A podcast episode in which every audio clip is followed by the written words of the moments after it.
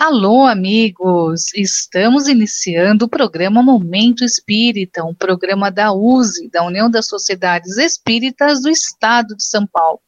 Já 48 anos e meio aqui pela Rede Boa Nova, todos os domingos, trazendo a mensagem espírita, estudando com você as obras de Kardec e todas as demais obras espíritas. Então, é sempre um prazer tê-los conosco neste horário em que estamos almoçando e a gente desde já agradece a sua permissão para de, de, deixar nós entrarmos na sua casa e fazer companhia para você. Hoje nos nossos estúdios nós estamos com o Niva. Boa tarde, Niva. Olá, queridas amigas e amigos. Sejam todos bem-vindos. Estamos iniciando mais um programa Momento Espírita que fala de espiritismo e movimento espírita. O Ney. Boa tarde, amigos. Espero que nós possamos ter um programa com muitas informações e que vocês aproveitem bastante. E o Amorim. Muito boa tarde a todos. Vamos falar sobre muitas coisas de livros, a sociedade na relação com a família e vamos estudar. Exatamente. E desde já você pode entrar e mandar um e-mail para gente. O nosso e-mail é momentoespírita tudo junto, arroba usesp.org.br. Vou repetir, momentoespírita.usesp.org.br e você manda uma mensagem, sugestão, pode deixar aqui a sua opinião sobre o programa e nós vamos ficar muito felizes em receber a sua mensagem. No programa de hoje, nós vamos tratar de muitos assuntos interessantes. Já vamos indicar um livro bastante importante do Eugênio Lara e que vai dar a oportunidade também de nós entendermos um pouco o que são celtas, os druidas, que muita gente fala, mas ninguém entende. O Ney hoje vai dar uma aula sobre isso para gente, é imperdível. Também vamos falar em Espiritismo hoje sobre a questão da família na sociedade. Como os conceitos espíritas podem contribuir para a adequada inserção da família na sociedade atual e futura? Falo em família é um assunto que desperta bastante interesse. Então, hoje, participe conosco. E dando continuidade ao nosso estudo do livro dos médiuns na sessão Estude e Viva, já estamos na segunda parte e hoje nós vamos falar sobre manifestações visuais. Então, isso nós vamos ver também no programa de hoje. E já iniciando, vamos então já falar sobre esse livro do Eugênio Lara, como eu citei, que chama Os Celtas e o Espiritismo, que é da editora Pense, Pensamento Social Espírita. O que nós podemos falar sobre esse livro? É tão importante, né, Niva? É, neste livro, Os Celtas e o Espiritismo, o autor cita vários espíritas tratando desse tema. Nós não podemos relacionar todos, mas gostaríamos de destacar realmente a importância de Carlos Impassaí e, sem dúvida nenhuma, também de André Morel, Vida e Obra de Allan Kardec, justamente para falar daquele tema que nós estamos procurando passar para os queridos amigos sobre os celtas, o espiritismo, druidas, enfim, faz parte da história do próprio espiritismo, porque o título que nós temos aqui, Allan Kardec, o druida reencarnado. Ô Ney, nós sempre ouvimos as pessoas falarem, ah, Kardec recebeu esse nome Allan Kardec porque era o nome de um druida, de uma encarnação dele, que ele foi um druida, mas ninguém sabe o que é um druida. Então, você podia falar para a gente, explica para a gente o que era um druida nessa época, né? E falar um pouquinho também, já que nós estamos falando sobre o livro Celtas, então quem foram os celtas? Qual a importância deles na nossa história? Perfeito, Suzete. Inclusive, eu queria fazer uma lembrança aqui. É, no dia 3 de outubro, muita gente fala da o aniversário de Allan Kardec. Na verdade, 3 de outubro é o aniversário de Rivail. É o reencarne de Allan Kardec. Né? E por que, que nós falamos em Allan Kardec? Porque Allan Kardec é uma das encarnações desse espírito que reencarnou na França como o nome de Rivail.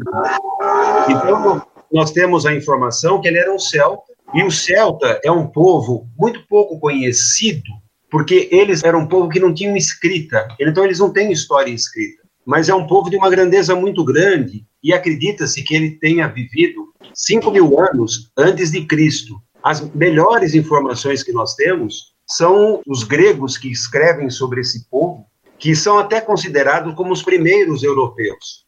Eles viviam ali na região da França, da Áustria, da Alemanha, era um povo muito grande. E eles tinham uma cultura bastante elevada. Eles tinham uma coisa interessante, eles preservavam as coisas boas da vida. E então, eles cultivavam o sacrifício humano.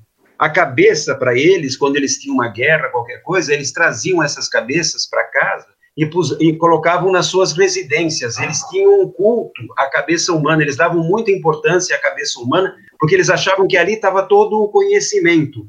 Eles não eram, eram um povo extremamente guerreiro, porque eles não tinham medo da morte. Eles cultivavam a vida né, terrena se projetando para uma vida futura. E dentro dessa estrutura toda, como a morte para eles não era temida, né, eles não tinham escrita. Então, tudo que eles faziam era oral. E dentro desse grupo, eles tinham os chamados bardos. Os bardos eram uma parte dos intelectuais que gravavam essa cultura e falavam ao povo através de versos. Então, eles tinham uma cultura oral. Juntamente com os bardos, apareciam aquilo que nós chamamos dos druidas. Os druidas são os intelectuais, são os advogados, são os juízes, e eles também são aqueles que cultivavam o conhecimento das práticas médicas. Então, quando a gente vê, por exemplo, uma das coisas que gente, muita gente não sabe, os celtas são conhecidos como para aquela revista, o Asterisque. Então, ali fala sobre o povo celta. Então, o druida era uma categoria de pessoas que estavam junto com os celtas. Para você ter ideia, os celtas foram tão importantes que chegaram a invadir Roma 300 anos antes de Cristo, eles invadem Roma, e como eles não eram um povo de dominação, eles pedem dinheiro e voltam para suas terras, o que faz que Júlio César, no ano de 56, acabe atacando os celtas, e aí começa a destruição do povo celta em 56 e finalmente no ano de 52, onde eles são totalmente derrotados e parte dos celtas migram para aquilo que hoje nós conhecemos como sendo a Inglaterra. Os romanos voltam a invadir a, a chamada Inglaterra, que naquela época era a Bretanha, né? E eles vão formar o povo irlandês. Então, o povo que vive na Irlanda ainda são tem muitos dos resquícios dos povos celtas. No século V depois de, de, de Cristo, eles são eles aderem ao cristianismo. Então, por isso que você ouve falar nas igrejas irlandesas, muito forte, né, esse conhecimento, mas essa cultura celta está aí. E o Kardec, ele vive em algum tempo, né, nós estamos falando de 3 mil anos antes de Cristo, mais ou menos. Então, essa é uma das encarnações desse que reencarna na França como Rivail e nos traz o conhecimento da doutrina espírita através, então, no seu trabalho de compilação e tudo que foi passado pelos espíritos. É muito interessante essa história, porque nós precisamos ter sempre a base histórica para fazer uma avaliação correta do que é o nosso passado. Às vezes as pessoas querem fazer avaliação do passado tomando como base leis e costumes do presente. E aí a coisa fica muito esquisita, fica completamente fora de, de sentido. Quando a gente fala que os celtas eles não tinham escrita, muitas pessoas podem não compreender isso, porque hoje em dia nossa cultura é fortemente baseada na escrita, seja a escrita em papel, seja a escrita eletrônica. Então é difícil para as pessoas hoje imaginarem um povo sem uma cultura escrita. Mas como você disse, os bardos eram os gravadores, eles eram os memorizadores e transmissores da cultura. Como de resto, isso acontecia aqui na América com a maior parte dos povos que viviam aqui antes da chegada dos europeus. Eles tinham cultura oral. Ainda hoje, alguns povos vivem assim, apenas baseados em transmissão oral da sua cultura. Isso não quer dizer que eles sejam um povo bárbaro. Eles eram considerados bárbaros pelos gregos e pelos romanos, mas eles tinham uma cultura, eles tinham um trabalho em bronze fantástico. Para vocês terem ideia, foi encontrado um jarro de bronze que, onde eles utilizavam, porque eles faziam festas, né? E nessas festas eles serviam vinhos. Para você ter ideia, cabia 1.100 litros de vinho nesse, nesse, nesse jarro de bronze. Você imagina a cultura que eles tinham. o povo celta teve uma, uma, uma extensão maior do que a Grécia Antiga. Então, o, o, os poetas gregos, eles se inspiravam no conhecimento dos celtas, porque eles não eram apenas um povo guerreiro, eles tiveram contatos.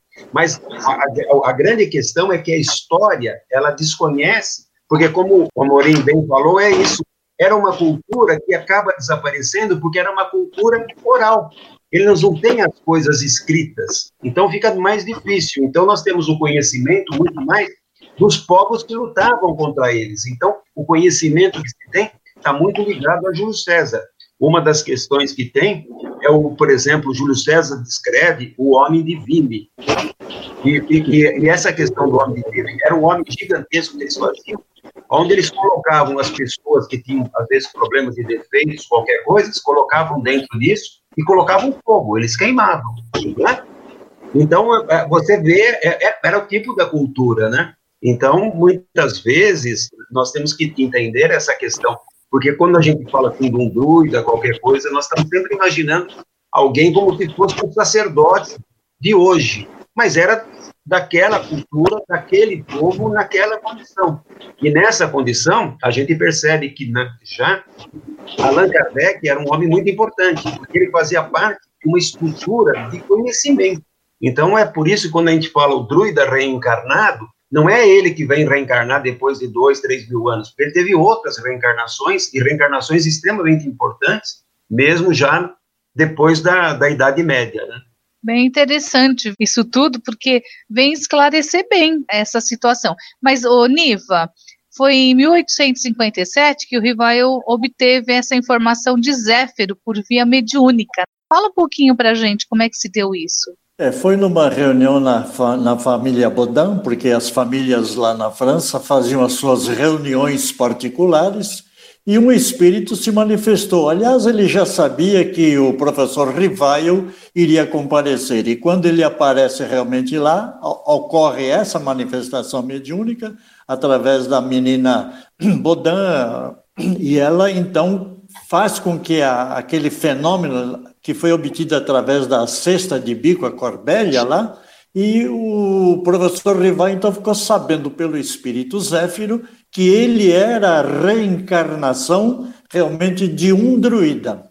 Eu quero até ligar esse fato aqui com a reencarnação também de um outro druida. Quem é? De quem estou falando? De Leon Denis, o druida da Lorena. Gente, o Espiritismo tem muita história que a gente precisa realmente pesquisar para tomar conhecimento, como bem lembrou o Amorim. Precisamos tomar conhecimento, confirmado até pelo Ney, que nós podemos realmente aumentar essa cultura para poder entender a função primordial que foi do professor Rivaio tornar-se o chamado Allan Kardec? Então, só fazendo, fazendo uma brincadeira, né? Eu não sei se era Allan Kardec ou Kardex, porque os druidas eles usavam o, X no final, né? Eles usavam esse, essa pronúncia. Talvez ele fosse Allan Kardec. E, e, o entendimento que foi passado fosse como se fosse com C final, né? Porque a gente conhece, inclusive a última grande guerreira que luta contra Roma, é uma guerreira mulher, porque os druidas davam muito valor à mulher eles valorizavam a mulher. Então, isso é uma coisa interessante, porque você vê que o Kardec ele traz esse conceito da valorização da mulher, e isso está muito claro nas obras, nas perguntas que o Kardec faz, talvez por, essa, por esse conhecimento que ele vai adquirir junto ao povo celta, que já naquela época, diferente dos romanos e dos gregos, davam um grande valor, e eles eram desmoralizados porque eles tinham guerreiras mulheres, e o, o, os romanos diziam, como é que pode um povo não ser bárbaro que usa mulheres como comandantes das suas tropas. Era uma valorização das mulheres, pelo menos, né? Que eram é, guerreiras. Então, né, é, então, é, então, diante disso, a gente pode até concluir: olha, estamos propondo campanha de incentivo à leitura. Ler é diversão e aprendizagem. Olha, existe muita coisa para vocês aí pesquisarem e, inclusive, até estudarem, passando, inclusive, no, nos lugares onde vocês se manifestarem como espíritas, para que as pessoas também tomem esse conhecimento. tão necessário para a nossa cultura, sem dúvida nenhuma. Hoje tivemos uma aula aqui do Ney, no Niva, entendendo quem foram os celtas, os druidas, então dá para a gente agora situar, quando a gente fizer a leitura dos celtas e o espiritismo do livro Eugênio Lara, então, vai dar para a gente entender, porque ele conta aqui como que o Hippolyte ficou, ficou sabendo dessa história de outra encarnação com esse nome, Allan Kardec. Então, e tem outros fatos importantes. Então, fica aqui a nossa indicação de hoje. Vamos agora, na sessão Espiritismo hoje, falar de um outro tema que é básico, que é a questão da família. Nos dias de hoje, nesse momento de pandemia, onde as famílias estão unidas, nós temos aí tido vários problemas e, e o Espiritismo vem nos orientar como os conceitos espíritas podem contribuir para a adequada inserção da família na sociedade atual e futura.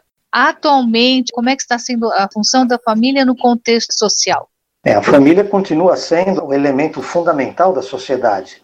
Se nós eliminássemos a família, teríamos uma sociedade capenga e tendente ao desaparecimento, porque é na família que vão ser criados os novos elementos, os novos componentes dessa sociedade. O fato da família ser o elemento fundamental, não creio que haja qualquer dúvida. Mas a grande discussão é como a família se relaciona com as outras famílias, compondo então a sociedade. O que nós temos visto nos últimos anos é que alguns setores da sociedade tem desenvolvido uma quantidade de preconceitos ou tem transparecido, porque provavelmente esses preconceitos já existiam, estavam apenas disfarçados, então tem surgido eh, de forma pública e de forma ostensiva uma quantidade de preconceitos que imaginávamos já ter sido superados. Tanto preconceitos de ordem social, de classe social, preconceitos de raça, que raça nós sabemos que é um conceito absolutamente falso, né? não existem raças humanas, porque todos nós somos da mesma espécie, portanto, da mesma raça. Existem preconceitos quanto à origem das pessoas, existem preconceitos sobre profissões. Então, nós temos visto que eh, as famílias têm desenvolvido em seu íntimo, algumas famílias, é verdade, não são todas, é, desenvolvido e estimulado nas crianças uma série de preconceitos. E nós sabemos que as crianças, elas não nascem preconceituosas. As crianças não nascem fazendo diferença entre as pessoas. As crianças brincam com qualquer outra criança sem nenhum problema, desde que isso não seja incutido dentro da família. Ora, é verdade que nós precisamos viver em família, mas nós precisamos viver também na sociedade.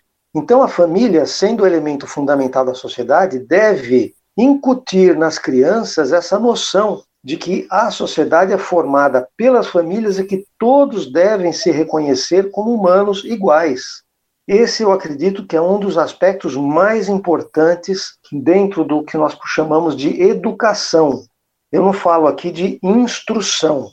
É preciso a gente sempre fazer essa distinção porque a principal função da escola é a instrução e a principal função da família é a educação, de fornecer condições para que as crianças convivam em paz com os outros, sendo respeitosos.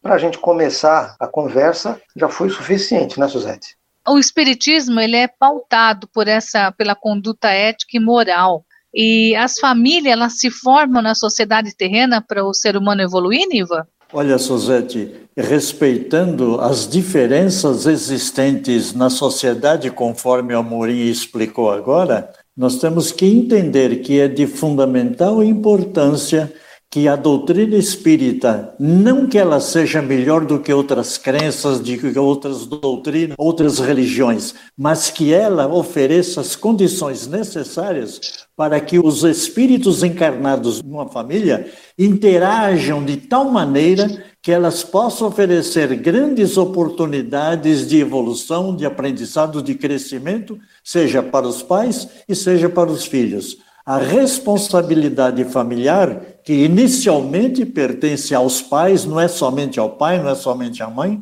por isso eu digo aos pais, está inserido dentro desse contexto, ou seja, o Espiritismo deve direcionar realmente toda e qualquer conduta familiar, volto a repetir, independente das outras famílias, para que todo e qualquer procedimento tenha sempre o aspecto ético, sempre o aspecto moral. Porque a doutrina espírita, como filosofia espiritualista, sinaliza e orienta o ser humano, consequentemente as famílias, para a sua progressão, para a sua evolução, para o próprio aprendizado e crescimento daqueles que estão inseridos dentro da própria família.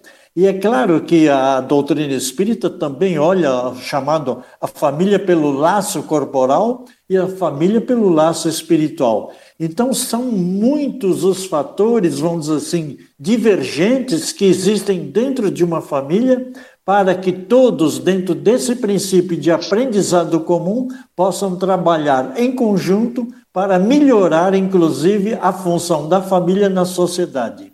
Eu diria até, podemos avaliar a grandeza, o funcionamento da sociedade em função da família que nós estamos realmente vendo atuando nesse campo. É um assunto complexo porque envolve, vamos dizer assim, variados aspectos culturais, sociais, econômicos. Tudo isso aí, lamentavelmente, faz a composição.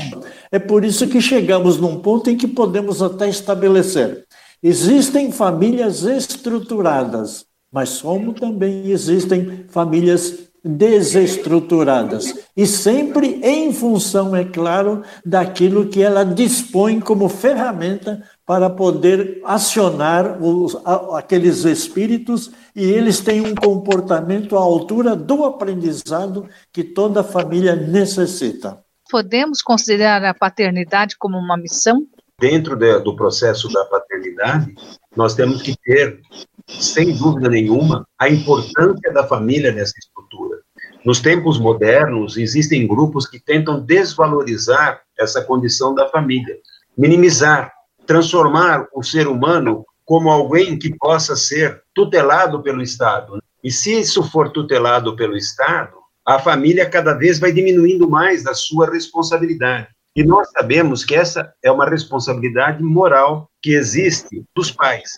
Então, quando nós assumimos a responsabilidade de termos um filho, nós teremos que ter a consciência que nós estamos recebendo um espírito reencarnante em nossa casa. É alguém que já traz algumas condições que muitas vezes nós desconhecemos. Quando os pais de Allan Kardec o receberam lá no ano de 1804, sem dúvida nenhuma, eles não sabiam que eles estavam recebendo ali um druida que estava reencarnando, uma série de condições. E muitas vezes está reencarnando em casa um espírito que era racista numa encarnação passada, que era violento numa encarnação passada. Então, o que nós temos que fazer nesse trabalho é educar. O processo de educar é tirar de dentro aquilo que o espírito tem. Então, nós temos que conhecer já, desde o início, essa condição que o espírito apresenta e trabalhar em cima disso. O que nós temos visto, as famílias hoje, em busca do sustento, entre aspas, primeiro, muitos pais têm medo de ter filhos, coisas que não aconteciam há muitos anos atrás, quando as pessoas tinham quatro, cinco filhos e tinham muito menos condição do que tem hoje. Então, as pessoas têm medo. Passam, então, a terceirizar o processo de educação. Eles acham que esse é um processo de escola. E nós não temos, os nossos filhos hoje passam muito mais tempo, às vezes, numa escola do que dentro da nossa casa. E essa perda que os pais têm do contato com esse espírito, muitas vezes vai se revelar daqui a 10, 12 anos, quando nós perdemos a oportunidade de realmente tratar num processo de educação. E nós não podemos, então, criar o processo de terceirização, o que muitas famílias estão fazendo. Enchem a pessoa daquilo chama, da chamada instrução e dão muito pouca educação e, acima de tudo, uma coisa que chama-se educação familiar. A educação moral é que vai formar o caráter dos filhos. Ou seja, se os pais estiverem presentes, mesmo com os filhos passando um certo tempo fora de casa, eles estarão contribuindo para que esse espírito venha evoluir. Porque, principalmente quando nós desconhecemos de onde ele veio e para onde ele vai. E se os pais não cumprirem com o seu papel, com essa missão, o que vai acontecer? Dizem os espíritos que os pais serão responsabilizados perante a lei divina.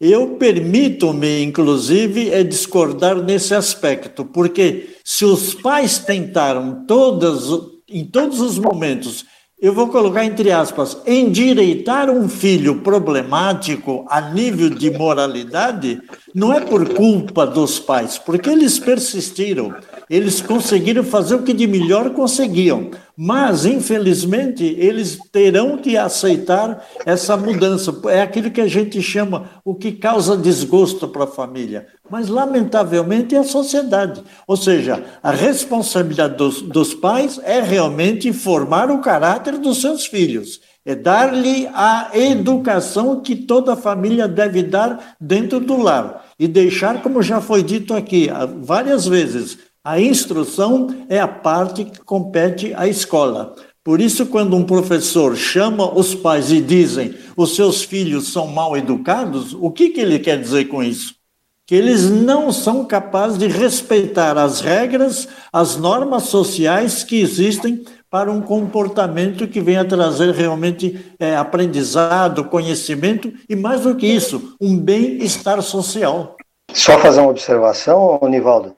Os espíritos respondem que quando os pais desenvolvem todos os esforços e mesmo assim os filhos não têm um bom comportamento, que isso não é responsabilidade dos pais.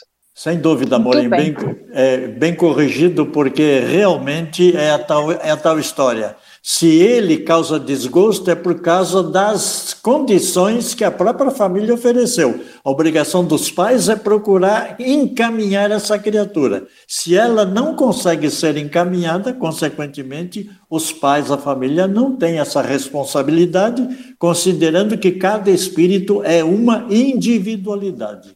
Bom, nós vemos que o Espiritismo nos traz muitos esclarecimentos acerca de quem são os filhos que nós estamos recebendo no nosso lar, que são espíritos e que nós temos a responsabilidade de orientá-los e de ajudá-los nesse processo evolutivo. Pode ser que amanhã, numa outra encarnação, nós sejamos os filhos desses que são nossos filhos hoje. Então, estamos sempre aqui com essa responsabilidade.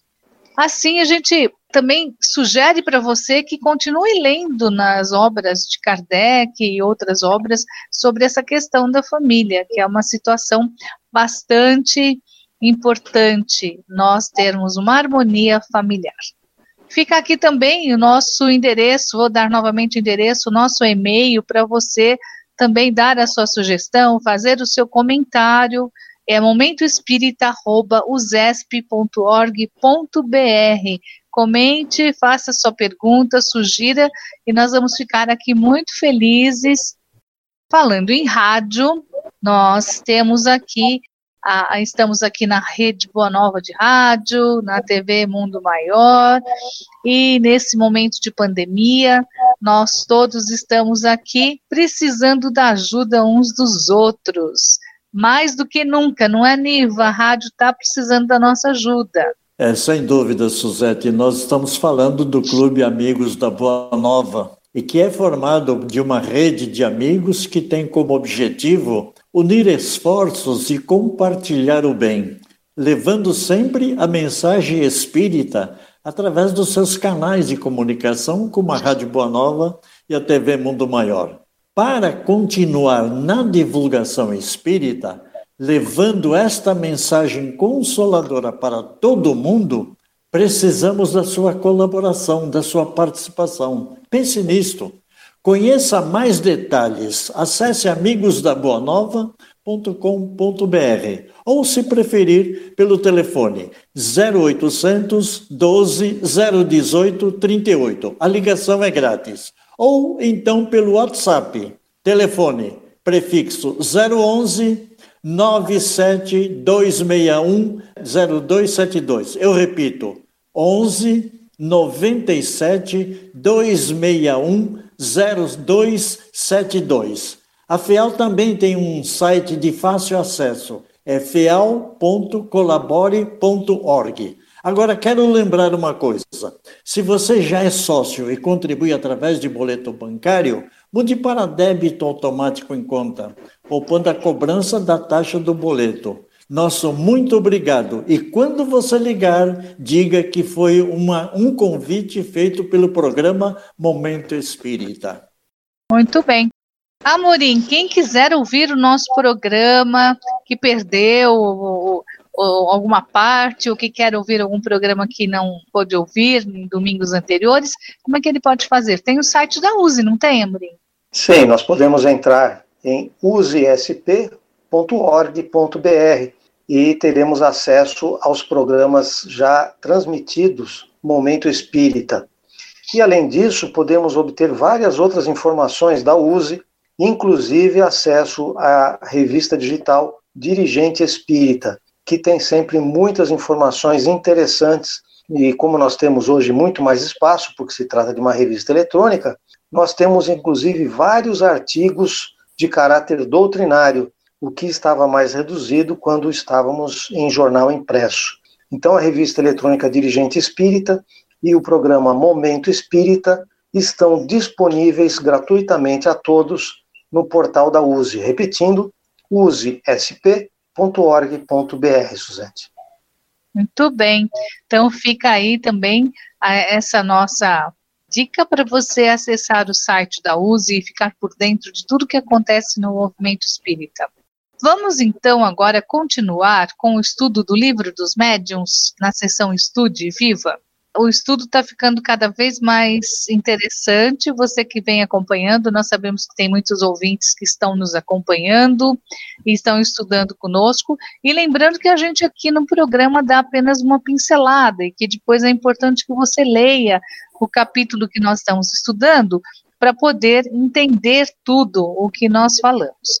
Nós estamos vendo a teoria da alucinação. Ney, muita gente diz que a definição dessa palavra alucinação, ela quer dizer um engano, uma ilusão de quem pensa ter percepções e que na realidade não tem. Isso é verdade? Então, né, o, uma das coisas interessantes que essas chamadas alucinações, que para algum também pode ser colocado na condição de loucura, nós não podemos esquecer o seguinte: ah, existem algumas teses que tentam é, correlacionar o espiritismo à, à loucura. Então, é isso que nós chamamos das visões que as pessoas têm, muita gente considerou isso como fenômenos de alucinação.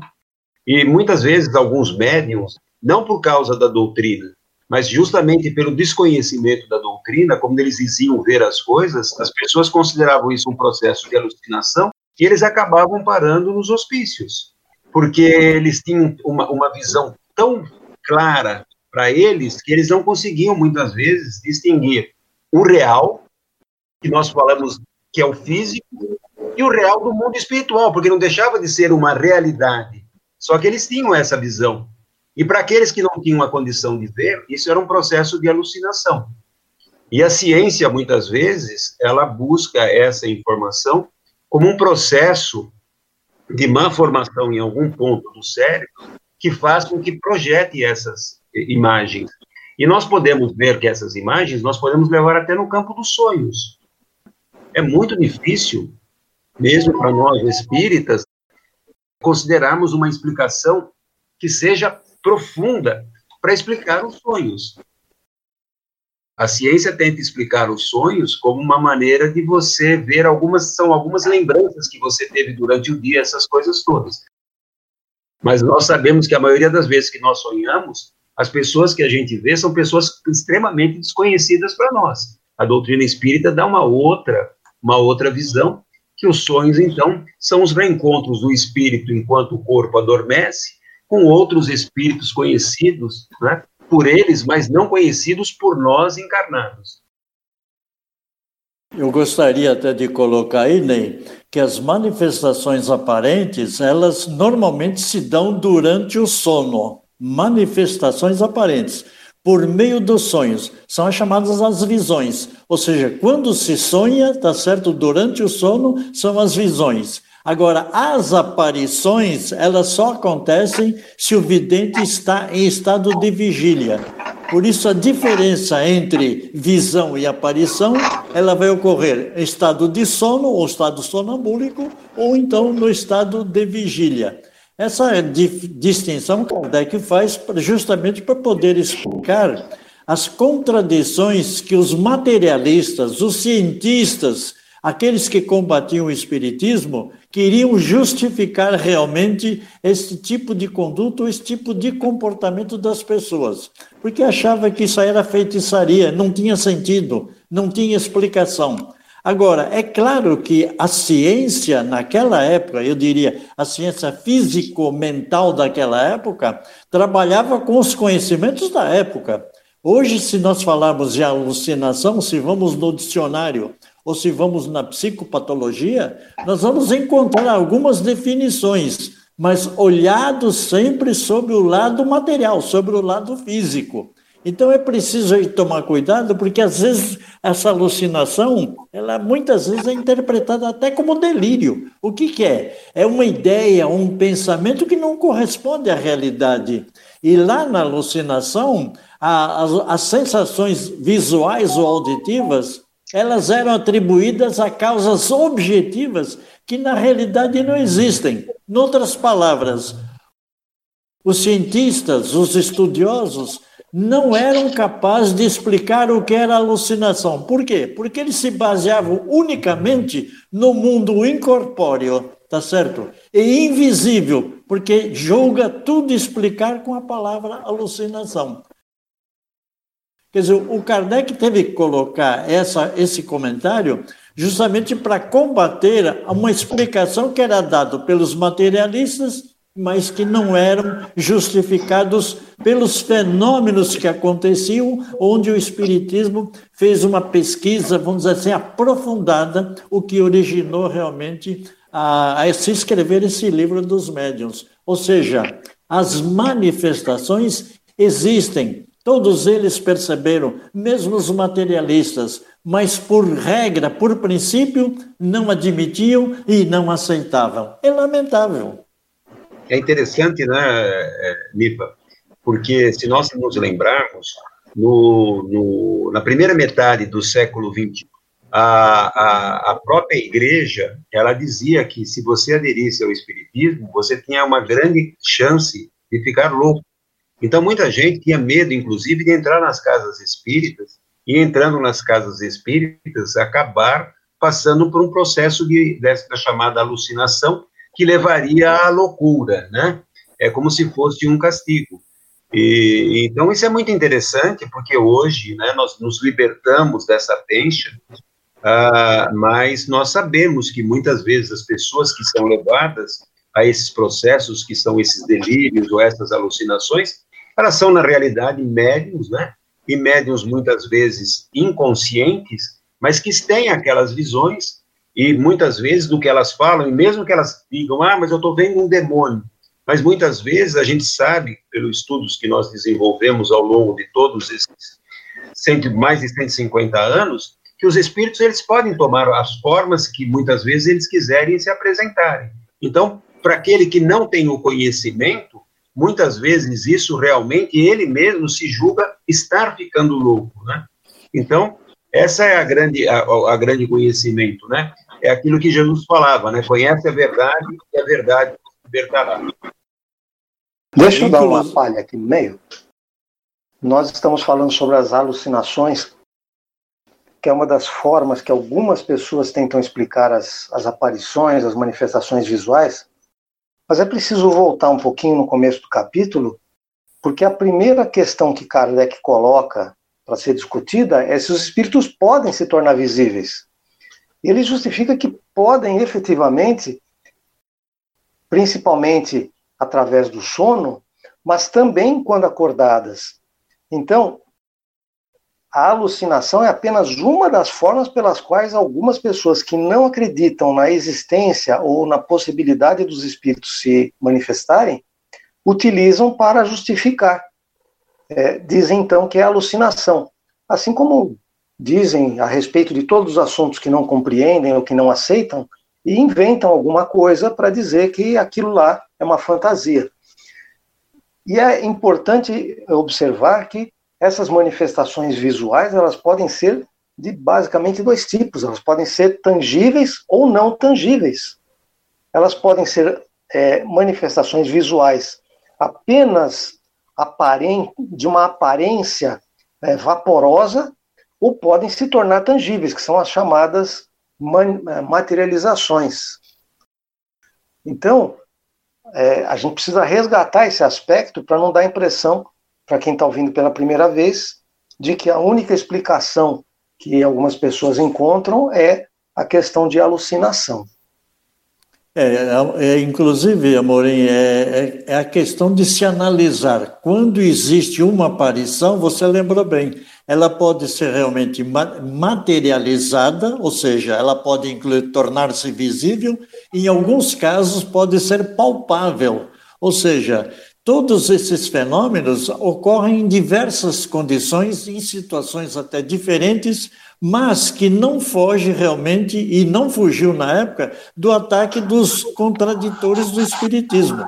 Ou seja, a, a própria criação, a própria publicação do Livro dos Médiuns foi uma ferramenta oportuna para alertar as pessoas de distinguirem as diferentes manifestações sejam elas de ordem físicas ou de ordem psíquica. E é claro que aquele que pega o livro dos médios para estudar, quando o estuda sozinho, terá, é claro, alguma dificuldade para entender determinadas passagens. Mas graças à capacidade pedagógica do professor Rivaio, ele consegue colocar isso numa sequência e termina numa determinada oportunidade, onde todos, após lerem e, mais do que isso, estudarem profundamente o livro dos médios, alcançam entender realmente todos os fenômenos, deixando de lado as ideias que muita gente, no nível do materialismo, quer incutir para neutralizar ou para destratar a doutrina espírita. Veja como é importante estudar o livro dos médiuns. E aquele, repito, que lê ou estuda sozinho terá dificuldade. Por que não participar? Não agora, porque agora estamos numa fase de é, recolhimento doméstico, tá certo? Afastamento é, público, não temos condições, é claro, de fazer isso aí. Mas na primeira oportunidade, quando reiniciarmos o presencial nas casas espíritas, os grupos diante deles mesmos poderão fazer essa análise e, inclusive, tomar decisões. Atualmente pode ser feito pela internet. Né? Deixa eu fazer um apontamento mais. É, uma das questões que também Kardec coloca é se nos, nos mundos mais adiantados, se essa possibilidade de ver os espíritos é mais comum. E os espíritos respondem: quanto mais o homem se aproxima da natureza espiritual, tanto mais facilmente se põe em comunicação com os espíritos. Olhem só que perspectiva é, agradável e, e diferente que nós temos para o nosso futuro. E Amorim, principalmente quando se tornar espírito puro, já não precisa mais reencarnar. Então, viverá, vamos dizer assim, continuamente, permanentemente aonde? A nível de espírito. É, aí falta um pouquinho, né? É, Talvez algumas muito. reencarnações. Falta muito, Muito bem. E assim nós hoje vamos encerrando o nosso Estude Viva e também o nosso programa.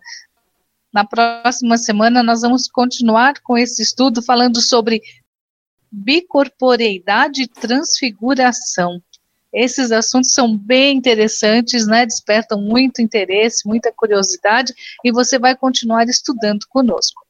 Chegamos ao final do programa e queremos agradecer principalmente a você que ficou aqui ligadinho conosco e participando do nosso programa Momento Espírita da USE. Se quiser, pode entrar no site da USE, o Amorim vai dar novamente o endereço, ou ainda mandar um e-mail para a gente, Momento Espírita arroba usesp.org.br. Momento Espírita, arroba usesp.org.br. Né, Murim? É isso? usesp.org.br. O nosso e-mail momentoespírita.usp.org.br. Um Vamos às nossas despedidas, né? Também, a Murim já se despediu. Ney? Uma boa tarde a todos, obrigado pela audiência e continue com a Rádio Boa Nova. Mais uma vez, obrigado Viva. pela sua carinhosa audiência. Voltaremos no próximo domingo. Eu, Suzete, quero deixar um abraço carinhoso para todos, um beijo grande e desejando também uma ótima semana e que no próximo domingo possamos estar juntos novamente.